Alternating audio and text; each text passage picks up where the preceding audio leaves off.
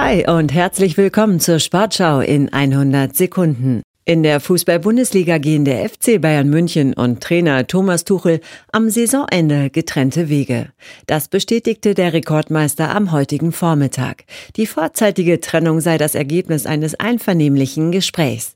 Einzelheiten von Sina Wende. Nach intensiven Gesprächen haben beide Seiten gemeinsam entschieden, die ursprünglich bis zum 30. Juni 2025 datierte Zusammenarbeit vorzeitig zu beenden. Zuletzt hatte es nach drei Niederlagen am Stück vermehrt Kritik am Cheftrainer des Rekordmeisters gegeben. Zudem droht die erste titellose Saison. Nach elf gewonnenen deutschen Meisterschaften in der Liga liegen die Bayern acht Punkte hinter Tabellenführer Leverkusen.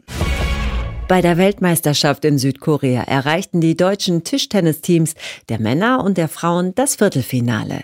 Xiaona Shan, Nina Mittelham und Sabine Winter gewannen am Mittwoch ihr erstes K.O.-Rundenspiel gegen Schweden mit 3 zu 0. Gegner in der Runde der besten acht ist am Donnerstag Frankreich. Als Europameisterin von 2023 hatte das Team von Bundestrainerin Tamara Borosch die Qualifikation für die Olympischen Spiele im Sommer in Paris schon vor dieser WM sicher. Im Anschluss Schluss zogen auch die Männer in die Runde der besten acht Teams ein. Die Mannschaft um Dimitri Ovtcharov schlug am Mittwoch den Iran mit 3 zu 0. Durch das Weiterkommen ist der Startplatz bei den Olympischen Spielen in Paris sicher. Das war die Sportschau in 100 Sekunden.